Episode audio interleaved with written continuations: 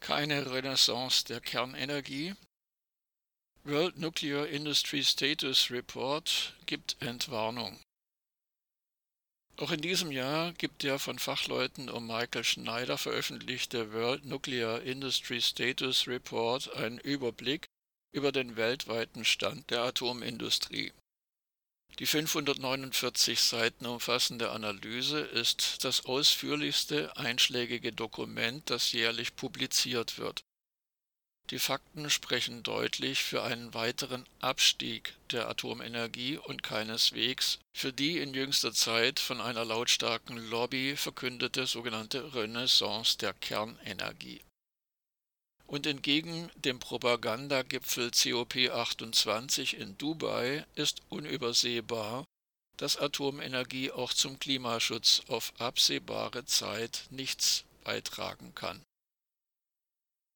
Nach dem sogenannten Weltklimagipfel COP21 im Jahr 2015 in Paris wurde in den Mainstream-Medien fälschlich und wiederholt behauptet, es sei ein, so wörtlich, Klimaabkommen beschlossen worden. Der weltweite Anstieg der Klimagasemissionen in den vergangenen acht Jahren hat diese Aussagen Lügen gestraft. Zugleich hat sich in diesen acht Jahren immer mehr die Erkenntnis durchgesetzt, dass diese Konferenzen lediglich dazu dienen, die Weltöffentlichkeit zu täuschen. Da die menschengemachten klimatischen Veränderungen seit langem wissenschaftlich bewiesen sind und nicht mehr geleugnet werden können, versuchen die Reichen und Mächtigen dieser Welt den Eindruck zu erwecken, sie wären bereit, die Treibhausgasemissionen freiwillig zu senken. Der deutsche Bundeskanzler Olaf Scholz schämte sich nicht, in Dubai großartig 100 Millionen US-Dollar zu versprechen, während gleichzeitig in Deutschland nach wie vor allein die klimaschädliche Luftfahrtbranche jährlich mit über 10 Milliarden Euro subventioniert wird, dem Hundertfachen der genannten 100 Millionen. Laut der aktuellen Ausgabe des World Nuclear Industry Status Report WNISR waren Mitte 2023 weltweit 407 Atomreaktoren am Netz, vier weniger als im Vorjahr und 31 weniger als im Jahr 2002. Vor 21 Jahren hatte die Zahl der Atomreaktoren weltweit mit 438 ihren Höchststand erreicht. Der Anteil der Atomenergie an der weltweiten Stromerzeugung sank im Jahr 2022 um 4 Prozent und damit sogar auf den niedrigsten Stand seit rund vier Jahrzehnten. Der Anteil an der weltweiten Stromproduktion beträgt nur noch knapp über 9 Prozent. Zum Vergleich, der Höchststand wurde 1996 mit 17,5 Prozent erreicht. Bei einem Blick auf die Zahlen der vergangenen Jahre zeigt sich, dass die Atombranche es vor allem der chinesischen Politik zu verdanken hat, dass die Atomenergie nicht stärker einbrach. Von insgesamt weltweit 99 Atomreaktoren, die in den zehn Jahren von 2003 bis 2022 in Betrieb gingen, wurden allein 49, also rund die Hälfte, in China errichtet. Den 99 Inbetriebnahmen standen weltweit 105 Stilllegungen gegenüber. Die erneuerbaren Energien haben die Atomenergie beim Ausbau schon seit langem überholt, weil sie Strom deutlich kostengünstiger erzeugen können, auch in China. Ohne massive staatliche Subventionen, vor allem der Regierungen, die über Atomwaffen verfügen, wäre die Atomenergie längst am Ende.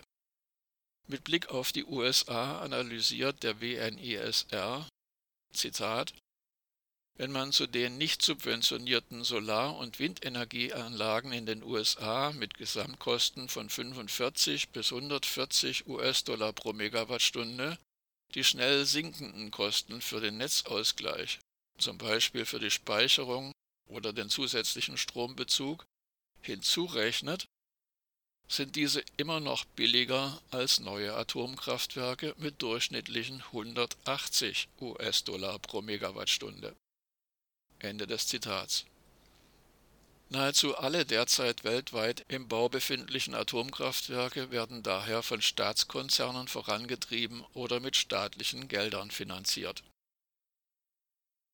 Der WNISR zeigt auf, dass die weltweiten Investitionen in die Stromerzeugung aus erneuerbaren Energien ohne Wasserkraft 2022 einen neuen Rekord von 495 Milliarden US-Dollar erreichten dies ist 14 Mal so viel wie die Summe sämtlicher gemeldeter Investitionsentscheidungen für den Bau von Atomkraftwerken. Allein Windkraftanlagen und Photovoltaik erreichten einen Anteil von 11,7 Prozent an der Stromerzeugung. Kleinwasser, Biogas und Kraft-Wärme-Kopplung kommen hier noch hinzu diesen 11,7 Prozent stehen nur mehr 9,2 Prozent der Atomenergie bei der Stromerzeugung gegenüber. Michael Schneider vom BNISR-Team erklärte mit Blick auf die beim COP28 in Dubai verbreitete Propaganda von der Atomenergie als Klimaretter, Zitat, Nehmen wir einmal an, dass alle derzeit in Betrieb befindlichen Reaktoren bis zum Ende ihrer genehmigten Laufzeit betrieben werden könnten, was angesichts der bisherigen Erfahrungen sehr unwahrscheinlich ist. Dann müsste die Atomindustrie in den nächsten 27 Jahren 270 Reaktoren fertigstellen, also 10 pro Jahr, nur um das heutige Niveau zu halten. Ende des Zitats. In den vergangenen beiden Jahrzehnten waren es jedoch nur durchschnittlich fünf pro Jahr, also gerade einmal die Hälfte. Für einen Anstieg der weltweiten Atomstromproduktion wären aber deutlich mehr als zehn neue Atomkraftwerke pro Jahr erforderlich. Dennoch verkündet die Atomlobby Ausbaufantasien, die völlig realitätsfremd sind. Die Atomstromproduktion soll bis 2050 verdreifacht werden. Um dies zu erreichen, müssten bis 2040, selbst bei einer wenig realistisch angesetzten AKW-Bauzeit von zehn Jahren, also innerhalb von 17 Jahren, insgesamt 1094 Atomreaktoren und damit jährlich 64 statt 5 in Bau gehen.